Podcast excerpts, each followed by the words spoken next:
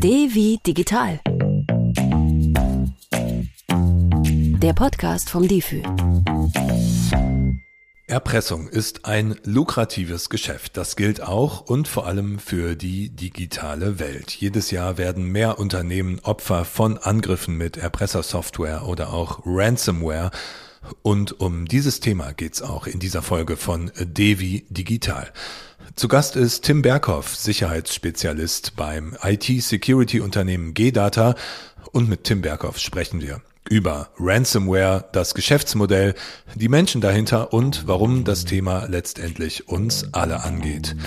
Mein Name ist Johannes Wallert. Herzlich willkommen. Tim Berghoff, zum Einstieg würde ich von Ihnen gerne wissen, wurden Sie schon einmal digital erpresst? Ich persönlich privat äh, bin bis jetzt da glücklicherweise drum herum gekommen. Ähm, ich habe allerdings im Bekanntenkreis durchaus schon Fälle gehabt, wo dann äh, tatsächlich auch so eine Erpressung stattgefunden hat. Aber an mir ist der Kelch glücklicherweise vorbeigegangen. Gute Nachrichten also zum Einstieg. Ähm, auf der Website Ihres Arbeitgebers G-Data steht, dass Sie ein Security Evangelist sind oder Evangelist ein Evangelist, der verbreitet ja die frohe Kunde, in diesem Fall dann äh, die frohe Kunde der IT-Sicherheit, nehme ich an. Haben Sie im Moment viel Gutes zu berichten? Wenn es äh, um den Begriff Evangelist geht, ähm, da verweise ich dann immer auf meine mittlerweile doch etwas rostigen Altgriechischkenntnisse. Ein Evangelist ist jemand, der äh, in der ursprünglichen Bedeutung des Wortes erst einmal, wie Sie sagten, die gute Nachricht äh, überbringt. Das äh, ist natürlich unter den gegebenen Umständen, wenn wir uns anschauen, was so in den vergangenen zwei Jahren stattgefunden hat, ist das natürlich nicht immer einfach. Ähm, was da allerdings zu sagen ist, ist, dass wenn wir äh, uns die IT-Sicherheitssituation anschauen, dann gibt es eine ganze Menge, was potenziell Betroffene tun können. Und das muss gar nicht unbedingt hochtrabend oder kompliziert oder teuer sein. Und das ist dann vielleicht die bessere von den Botschaften, die wir da im Moment tatsächlich hören können. Sie haben es gerade angesprochen, der Blick in die Vergangenheit, die vergangenen ein, zwei Jahre, der stimmt nicht gerade optimistisch. Wie war denn im vergangenen Jahr etwa, die Cybersicherheitslage insgesamt? Ich denke, da hat sich ein Trend fortgesetzt, den wir auch 2020 äh, schon sehen konnten. Also im äh, quasi Jahr eins der, äh, der Pandemie, wo halt äh, wirklich ganz deutlich zu erkennen war, dass Kriminelle verstärkt aktiv geworden sind, dass sie ähm, auch ja, sehr viele Aktivitäten entfaltet haben im Hinblick auf äh, Sachen wie zum Beispiel Ransomware und die auch immer gezielter gegen einzelne Ziele eben vorgehen. Und ähm, ja, dieser Trend hat sich für 2021 natürlich auch nahtlos fortgesetzt. Und ähm, da gibt's im Moment nur wenig Anzeichen, dass sich da jetzt in nächster Zeit auch viel dran ändert. Diese Einschätzung deckt sich auf jeden Fall mit den Nachrichten, die wir immer wieder zu lesen bekommen und auch mit aktuellen Studien äh, zum Thema Ransomware. Ist das aus Ihrer Sicht im Moment die größte Cyberbedrohung, mit der wir es zu tun haben? Das ist ohne Zweifel eine der größten Bedrohungen, die wir im Moment haben. Wenn wir da einfach mal eine Zahl dran pinnen wollen, äh, wir haben im Jahr 2019 ungefähr 188 Millionen Angriffe dieser Art verzeichnen können. Und wenn wir dann ins Jahr 2020 gehen, hat sich das an der Stelle schon deutlich erhöht. Da sind wir bei roundabout 300 Millionen. Wie müssen wir uns das denn vorstellen? Wie läuft das im Hintergrund ab? Stecken hinter diesen ganzen Angriffen Hacker, die in ihrem kleinen Kabuff vor dem Rechner sitzen und Malware programmieren? Also was ist an diesem Klischeebild mit äh, Kapuze und Handschuhen vom Laptop dran, was man gern mal in den Nachrichten sieht? Entspricht dieses Bild der Realität oder läuft das alles viel professioneller ab? Ransomware ist heute mittlerweile in erster Linie eine Dienstleistung. Natürlich eine Dienstleistung, die sich außerhalb des legalen Rahmens bewegt, keine Frage. Ransomware ist ein doch recht lukratives Business geworden, wo wir halt Zulieferer haben, die die eigentliche Ransomware tatsächlich entwickeln. Äh, die haben eine eigene Qualitätssicherung und äh, hinten dran hängt halt im Prinzip eine gesamte Industrie, die sich nicht wesentlich von dem unterscheidet, was äh, Sie und was ich auch äh, alle kennen. Da gibt's eben Einkäufer, da gibt's Verkäufer, es gibt Distributoren und äh, es gibt natürlich dann Abnehmer, die äh, für die Zahlung eines bestimmten Betrages dann diese Leistung in Anspruch nehmen. Das heißt, ich als Abnehmer oder wenn ich so eine Dienstleistung in Anspruch nehme, ich muss gar nicht wissen, wie man sowas programmiert. Das wäre ja ein bisschen so, wie wenn ich im echten Leben ein Entführer bin und Lösegeld erpresse, aber die Menschen gar nicht selbst entführe, sondern die Entführung nur in Auftrag gebe als Dienstleistung. Ist das richtig? Mhm. Wenn man es jetzt äh, mit einer Entführung, wie Sie sagten, vergleicht, dann äh, ist das natürlich eine Deutungsmöglichkeit, dass dann äh, quasi ein Anbieter hingeht und das äh, ja rundum sorglos Bonuspaket anbietet und hinterher dann einen Teil des Lösegeldes für sich einbehält als äh, Obolus für die Dienstleistung und der Rest dann an diejenigen geht, die den Auftrag erteilt haben. Eine andere Deutungsmöglichkeit wäre vielleicht, dass ein Dienstleister in diesem Bereich alle Mittel zur Verfügung stellt, die ein Täter für die Ausübung der Tat braucht, sprich äh, entsprechende Fahrzeuge, Informationen, wie komme ich an die Person ran, wo hält sich die Person wann auf, und ähm, ja, wie kann ich dieser Person am besten habhaft werden? Und ähm, für diese Informationen wird dann eben entsprechend bezahlt. Beide Bilder funktionieren in dem Falle. Allen gemeinsam ist, dass wenn ich jetzt mich in die Sicht eines Täters versetze, dann brauche ich kein Stück Programmierkenntnis, ich muss kein Computercrack sein, um in diesem Business tatsächlich aktiv werden zu können. Erpressersoftware also als Business für jedermann in gewisser Weise, stellt sich die Frage, wer macht denn sowas? Wer sind die Menschen dahinter, die mit Erpressersoftware agieren? Grundsätzlich sind das äh, Menschen, die in allererster Linie wirtschaftlich motiviert sind. Das heißt, wir versuchen so viel Geld wie möglich in so wenig Zeit wie möglich zu machen. Die äh, wirtschaftliche Motivation ist auch tatsächlich äh, der größte Teil von dem, was tatsächlich an Angriffen gegen Unternehmen eine Rolle spielt. Es gibt da natürlich auch, sage ich mal, andere Bedürfnisträger, die jetzt ähm, zum Beispiel von staatlichen Organisationen irgendwo gelenkt werden. Der wesentliche Unterschied zwischen den beiden ist, dass äh, in einem wirtschaftlichen Umfeld eben auch nach wirtschaftlichen Regeln operiert wird. Das heißt, eine Tätergruppe, die sich einen ganz bestimmten Gewinn von einer Erpressung verspricht, die ist halt nur bereit, einen gewissen Invest darin zu tätigen. Das heißt, wenn ein Angriff zu teuer oder zu äh, aufwendig wird für das, was hinterher dabei rauskommt, dann wird dieser Angriff nicht stattfinden. Also findet hier auch eine klassische Kosten-Nutzen-Abwägung statt. Wie muss ich mir einen Angriff denn vorstellen? Wie läuft sowas ab? Ein Modus operandi, den wir relativ häufig sehen, ist, dass eben auf ganz bestimmte Aspekte in IT-Systemen von außen drauf geschaut wird. Das heißt, ähm, ich kann mir einen automatisierten Scan zusammenbauen, der einfach nur das gesamte Internet oder einen bestimmten Bereich des Internets nach Systemen absucht, die überhaupt erstmal von außen erreichbar sind. Das können äh, irgendwelche E-Mail-Server sein, das kann ein Terminal-Server sein und von da aus kann ich dann ähm, als Angreifer eben hingehen und äh, schauen, ob ich vielleicht es schaffe, durch das Raten von Zugangsdaten Zugang zu einem Netzwerk zu finden. Das Raten von Zugangsdaten, äh, damit meinen Sie dann etwa schlechte, unsichere Passwörter? Wenn es um das Raten von Passwörtern geht, dann sind wir genau bei dem Thema, was auch so ein Dauerbrenner in der Sicherheitsbranche ist, nämlich eine vernünftige Passworthygiene. Also mittlerweile sollte es bei jedem angekommen sein, dass ein Passwort wie, äh, weiß ich nicht, 1, 2, 3, 4, 5, 6 einfach keine gute Idee ist, weil solche Passwörter lassen sich natürlich automatisiert wunderbar durchprobieren. Und wenn das nicht passt mit dem äh, Durchprobieren und Raten von Passwörtern, welchen Weg gibt's dann noch? Ein zweiter Modus operandi, den wir äh, immer wieder sehen und der ebenfalls ein Dauerbrenner ist, ist eben das Versenden von entsprechend präparierten E-Mails. Das können E-Mails sein, die mit einer entsprechenden Formulierung einen Nutzer oder eine Nutzerin zur Preisgabe bestimmter Informationen, wie zum Beispiel Zugangsdaten, auffordern. Das kann aber auch genauso gut ein präparierter E-Mail-Anhang sein, der sich als vermeintlicher Lieferschein oder Rechnung oder so ausgibt. In diesem zweiten Fall reden wir dann von Phishing, Social Engineering, also menschlicher Manipulation. Ganz genau, da sind wir bei Phishing und Social Engineering. Das sind Taktiken, die funktionieren. Die funktionieren seit Jahren ganz wunderbar. Ja, sobald dieser Ansatz einmal funktioniert hat, haben die Täter in der Regel eine ganze Menge Zeit und Muße, sich in einem Netzwerk, das sie jetzt erfolgreich kompromittieren konnten, umzuschauen. Und äh, ab da ist es dann wirklich äh, nur eine Frage der Zeit, bis eine entsprechende Ransomware aktiv wird oder dass dort, äh, sage ich mal, andere Unregelmäßigkeiten auftreten.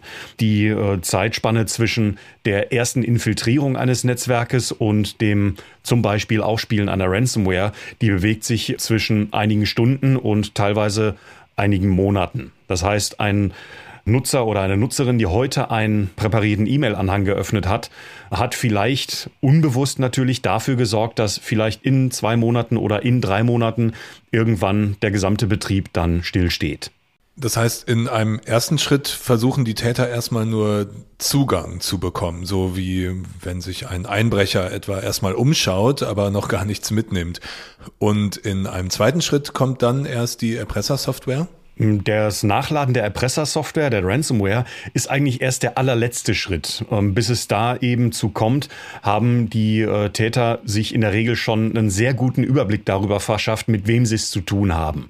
Die kennen am Ende das Netzwerk mindestens genauso gut, wenn nicht sogar besser, als der lokale Administrator oder das Systemhaus, das das Netzwerk betreut. Des Weiteren sind dann viele Täter auch ja, sehr gut im Bilde darüber, wie die wirtschaftliche Situation eines angegriffenen Unternehmens aussieht und können da natürlich ihre Lösegeldforderungen entsprechend drauf anpassen, denn die sind natürlich auch an einer Zahlung dieser Lösegelder interessiert. Dazu kommt so in den letzten Monaten noch ein weiterer Aspekt. Mittlerweile gehen Täter dazu über, zweigleisig zu fahren, nämlich einerseits die Daten zu verschlüsseln und für die Entschlüsselung eben einen entsprechenden Geldbetrag zu verlangen. Andererseits drohen sie aber auch mit der Veröffentlichung von Daten, die sie sich vorher natürlich beiseite geschafft und auf eigene Systeme kopiert haben. Die Täter können sich also in Ruhe umschauen und ihre Lösegeldanforderungen maßschneidern. Wie wird man denn zum Opfer? Also wie suchen sich die Angreifer ihre Opfer aus? Ursprünglich war es so, dass Ransomware im Prinzip mit der Gießkanne verteilt worden ist. Das heißt, ähm, jeder, der irgendwo eine E-Mail bekommen hat äh, mit einem entsprechenden Anhang drin, der eine Ransomware beinhaltet oder nachlädt, hatte im Prinzip das Risiko, eine solche Ransomware-Infektion dann am eigenen Leib zu erleben. Da sind die meisten Tätergruppen mittlerweile ein bisschen von weggegangen. Das heißt nicht, dass Privatpersonen da jetzt überhaupt nicht mehr von betroffen sind. Ähm, der Fokus liegt allerdings in erster Linie im Moment auf Unternehmen, weil dort eben das meiste Geld zu holen ist. Wenn eine Tätergruppe sauber arbeitet, dann lassen sich da durchaus sechs, sieben oder achtstellige Beträge aus einer einzigen Erpressung potenziell herausholen.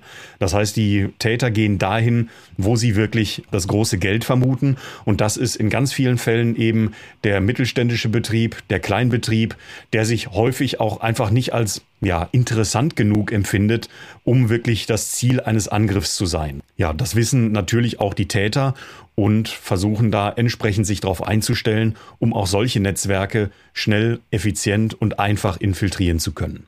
Hm, das kennen wir ja auch alle aus unserem Bekanntenkreis, dass Menschen, die sich über IT-Sicherheit eher wenig Gedanken machen, dann sagen, ja, was gibt's bei mir denn schon zu holen? Ich habe doch nichts zu verbergen.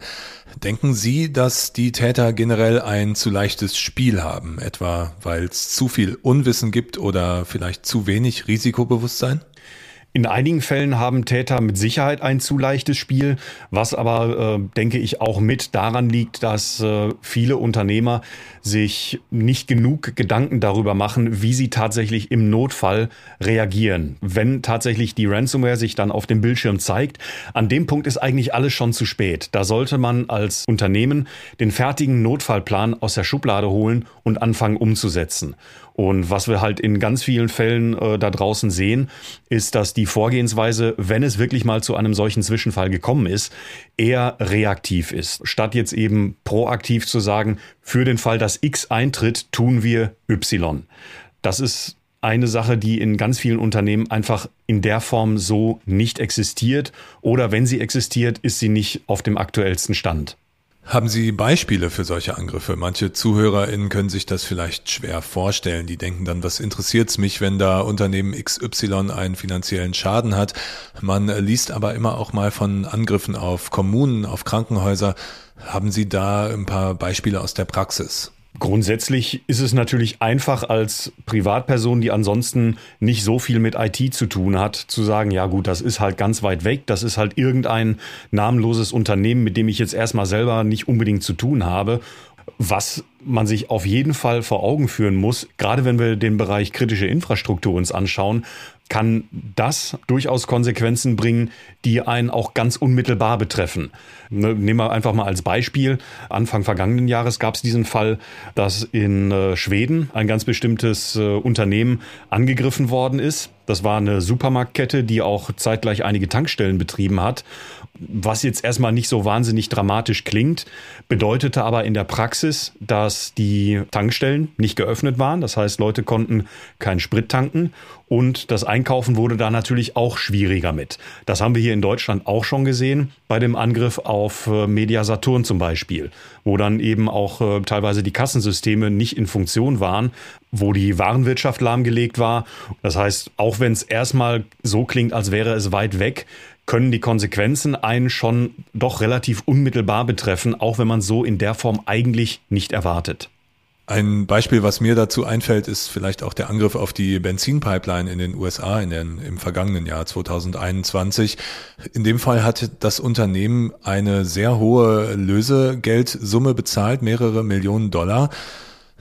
Ist das denn der the way to go? Ist das der beste Weg, den Schaden abzuwenden? Also das Lösegeld bezahlen und dann bin ich die Erpresser wieder los? Grundsätzlich ist das Zahlen eines Lösegeldes immer und unter allen Umständen die schlechteste denkbare Lösung. Das sollten wir direkt voranstellen, denn äh, ich kann natürlich verstehen, wenn jemand einfach nur eine Rechnung aufmacht und sagt, pass auf, wenn ich jetzt alle Daten wiederherstelle, und den Produktionsausfall mit einrechne und so weiter und so fort, dann kostet mich das Betrag X. Wenn ich jetzt aber einfach zahle, dann kostet mich das den wesentlich geringeren Betrag Y.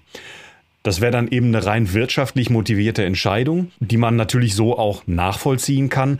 Allerdings ist natürlich auch lange nicht gesagt, dass man nach Zahlung eines Lösegeldes auch tatsächlich seine Daten wieder bekommt. Auch das hat es in der Vergangenheit schon gegeben, dass dann Täter einfach ihr Wort nicht gehalten haben oder wenn sie eben mit der Veröffentlichung von Daten gedroht haben für den Falle der Nichtzahlung, ähm, dass sie dann Daten trotzdem veröffentlicht haben. Also hier kann man sich auf das Täterwort nur sehr bedingt verlassen.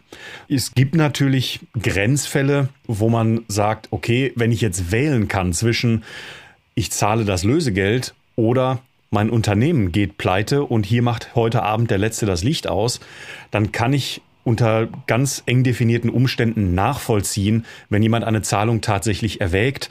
Das ändert allerdings nichts an der Prämisse, dass eine Zahlung immer und unter allen Umständen der schlechteste Ausweg ist. Und wie bekämpft man dann solche Cybererpresser? Bei Erpressung im echten Leben, im Film geht ja meistens bei der Lösegeldübergabe was schief und die Täter werden dann am Ende doch geschnappt. Kann man die Personen im digitalen Raum auch so leicht fassen oder kann man eigentlich nur die Software unschädlich machen? Hier kommt es dann auf die Tätergruppe an und das Netzwerk, was diese Tätergruppe aufgebaut hat. Denn natürlich wissen auch die Tätergruppen, dass sie sich außerhalb des legalen Rahmens in äh, ihren Zielländern bewegen und äh, haben ihre eigenen Infrastrukturen und ihre eigenen Kommunikationswege genau darauf ausgerichtet. Das heißt, derjenige, der tatsächlich den Programmcode für eine wie auch immer geartete Ransomware schreibt, der weiß nicht, wer das Ding verkauft, der weiß nicht, wer das Ding kauft und gegen wen es eingesetzt wird.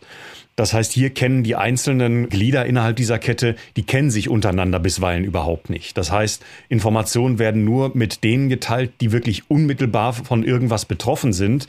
Das hat natürlich dann das Ziel, die äh, Verschleierung so optimal wie möglich durchzuführen, dass eben keiner vom anderen weiß und dass niemand umfassend Informationen über diese Strukturen tatsächlich geben kann. Das heißt, ich kann vielleicht dem einen Täter habhaft werden, der die Software tatsächlich angestoßen hat, aber wer die Software tatsächlich verkauft hat oder vertrieben hat oder geschrieben hat, das ist an der Stelle wirklich nur sehr schwer rauszubekommen. Und das können auch, denke ich, einige Kollegen und Kolleginnen aus der Strafverfolgung bestätigen. Da sind teilweise Ermittlungsverfahren anhängig, die sich über Jahre ziehen und die dann manchmal auch sehr medienwirksam dann zu einem Abschluss kommen. Ein Beispiel dafür, als Anfang äh, letztes Jahr dann bekannt wurde, dass die Emotet-Software einstweilen erstmal vom Netz genommen worden ist. Da hat Ihr Arbeitgeber G-Data ja eine entscheidende Rolle bei gespielt. Dann kam aber Ende 2021 die Nachricht, dass Emotet zurück ist. Ein anderer Fall ist vielleicht die Zerschlagung der Erpressergruppe R-Evil, die jetzt kürzlich wieder zurück auf den Plan getreten ist. Das klingt alles nach einem endlosen Katz-und-Maus-Spiel. Kann man das überhaupt gewinnen? Wenn man sagt, man kann das Spiel gewinnen oder nicht gewinnen, das würde ja implizieren, dass ein äh, Spiel irgendwann mal vorbei ist. Und das ist es an der Stelle ganz einfach nicht. Man kann vielleicht Etappensiege erringen, wie jetzt zum Beispiel im Zusammenhang mit, der, äh, mit dem Takedown von Emotet. Da müssen wir uns eben vergegenwärtigen, diese Polizeiaktion hat ein paar Jahre in der Vorbereitung gedauert und äh, ist erfolgreich zu einem Abschluss gekommen. Dieser Takedown, der auch sehr wirksam gewesen ist, der hat die Tätergruppe hinter Emotet ja fast einen gesamten Jahresumsatz gekostet. Und das ist eine Sache, die dürfen wir an der Stelle nicht vergessen. Und das ist auch durchaus als positiv zu bewerten. Aber äh, es ist halt grundsätzlich so, Sie haben schon recht, es ist ein Katz-und-Maus-Spiel. Mal hat einer die Nase vorne, mal hat ein anderer die Nase vorne. Und unsere Aufgabe als Sicherheitsindustrie ist es eben, dafür zu sorgen, dass wir so häufig wie möglich die Nase vorne haben und dass wir Angriffe so schwierig und so aufwendig machen und so teuer machen wie möglich, sodass eben eine Tätergruppe an einem Angriff auf ein Unternehmen oder eine Privatperson einfach das Interesse verliert. Zum Mitnehmen. Das ist vielleicht ein guter Punkt für unsere Zusammenfassung. Wir wollen unseren ZuhörerInnen ja immer etwas zum Mitnehmen anbieten, etwas, äh, was sie aus dem Gespräch lernen können. Was sind denn aus Ihrer Sicht die wichtigsten drei Punkte? Punkt eins wäre bei mir die Aussage, jeder ist grundsätzlich als Ziel interessant. Die Entscheidung darüber, ob jemand als Ziel interessant ist, die wird einem in der Regel abgenommen und die trifft man nicht selber. Das zweite ist, dass sich jeder einfach überlegen sollte, ob im privaten oder einem Unternehmensumfeld, wie reagiere ich tatsächlich, wenn tatsächlich mal der Tag X kommt und ich eine Ransomware oder einen Erpressungsversuch in irgendeiner Form tatsächlich gerade vor mir habe. Jeden Vorfall unter allen Umständen zu verhindern, wird an der Stelle einfach nicht möglich sein. Das werden auch äh, viele, denke ich, genauso sehen. Die 100 Prozent wird man nirgendwo bekommen. Was allerdings durchaus leistbar ist, ist, dass äh, jeder Einzelne im Unternehmens- und Privatumfeld für sich entscheidet, so gehe ich vor, wenn tatsächlich Daten in Anführungsstrichen verloren gehen oder wenn ich irgendwo erpresst werde. Wenn die Erpressung auf dem Tisch liegt, dann ist es zu spät, mir Gedanken darüber zu machen, was ich tun sollte. Das sollte vorher passieren. Und der letzte Takeaway ist eben, IT-Sicherheit ist und war schon immer so ein bisschen ein Katz-und-Maus-Spiel. Und das Wichtige ist dabei eben, sich zu vergegenwärtigen, dass dieses Spiel nie wirklich vorbei sein wird. Und wir haben in der IT-Sicherheit jahrelang und jahrzehntelang immer versucht, alles wegzuautomatisieren und die einzelnen Anwenderinnen und Anwender von Entscheidungen, von kritischen Entscheidungen auch fernzuhalten. Und das fällt uns im Moment als Industrie so ein bisschen auf die Füße. Und da sind wir jetzt eben auch gehalten, die ähm, Nutzerinnen und Nutzer mit an die Hand zu nehmen und sie zum Teil eines Sicherheitskonzeptes zu machen, das dann auch tatsächlich tragfähig ist. In Zukunft sollte es immer heißen, nicht die IT gegen die Nutzer, sondern die IT mit den Nutzern. Da brauchen wir mehr Zusammenarbeit und vor allem auch eine bessere Fehlerkultur. Sagt Tim Berghoff vom IT-Security-Unternehmen G-Data hier bei Devi Digital, dem Podcast vom DIFÜ. Schauen Sie gerne mal rein auf difü.de und äh, machen Sie den Digitalführerschein im Lernangebot. Erfahren Sie alles, was Sie zu Ransomware, Phishing, Social Engineering und sicheren Passwörtern wissen müssen. Die nächste Folge von Devi Digital gibt's in 14 Tagen. Ich freue mich natürlich, wenn Sie dann wieder einschalten bei difü.de in der Difü App oder auf allen bekannten Podcast-Plattformen. Ich bin Johannes Wallert und verabschiede mich. Bis zum nächsten Mal.